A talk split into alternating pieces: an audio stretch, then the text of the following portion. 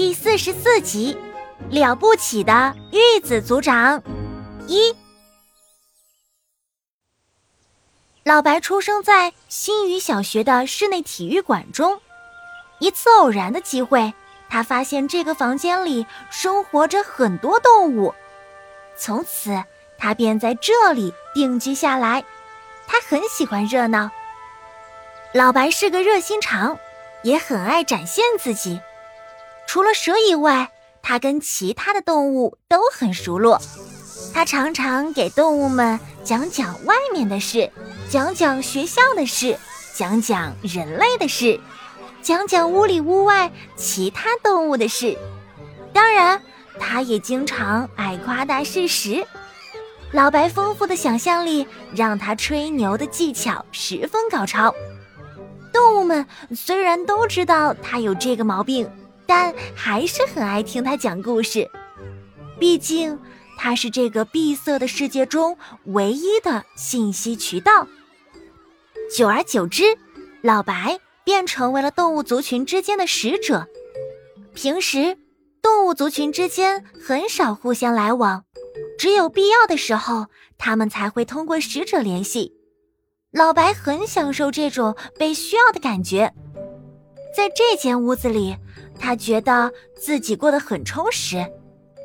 有一天，老白出远门了，据说是给他的蜘蛛朋友帮忙去了。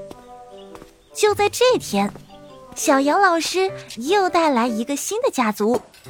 他们的家是一只盖着盖子的灰黑色大盒子，盒盖上扎着密密麻麻的小孔，以便通风。杨老师匆匆将它们安放在。靠近窗户的位置，便离开了。这一天，老居民们全都竖着耳朵，试图判断这新来的邻居到底是什么物种。但一整天下来，那盒子里居然没发出过一点声音。这个老白什么时候出去不好，非这会儿出去。老居民们抱怨着，他们真希望老白能早点回来。给他们打探这个重要的情报，但就在这天夜里，这个新族群的年轻首领却从一只叫二走的小蟑螂嘴里套了许多消息，关于学校的，关于这个房间中各种动物的，关于人类的，还有关于老白的。年轻的首领认为最有价值的。当属关于老白的信息，他反复在脑海中琢磨着老白。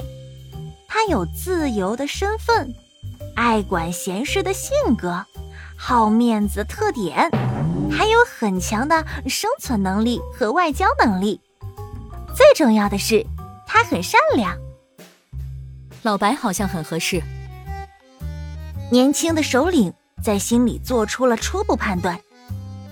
五天后的中午，老白终于回来了。第一时间，他就得知这里来了新成员。当他来拜访的时候，却发现这个族群居然住在一个全封闭的盒子里。他眯着眼睛，从盖子上面的小孔往里看，但什么都看不清楚。老白用沙哑的嗓音和他们打招呼。你好，新来的朋友，我叫老白，是这间屋子里所有动物的使者。哦，你们放心，我是绝对不会伤害你们的。你们是什么物种啊？为什么人类把你们关在盒子里？大盒子依旧保持沉默，就像其他动物说的那样，这个新来的族群就是没有声音。这让老白觉得有些沮丧。但也更激发起了他的好奇心。老白只好遗憾地告诉大家，这个族群很神秘，也很奇怪。但他并没有放弃。一连几天，老白每天都去拜访一次新邻居，和他们说一些有的没的。在第四天的傍晚，里面终于开口了。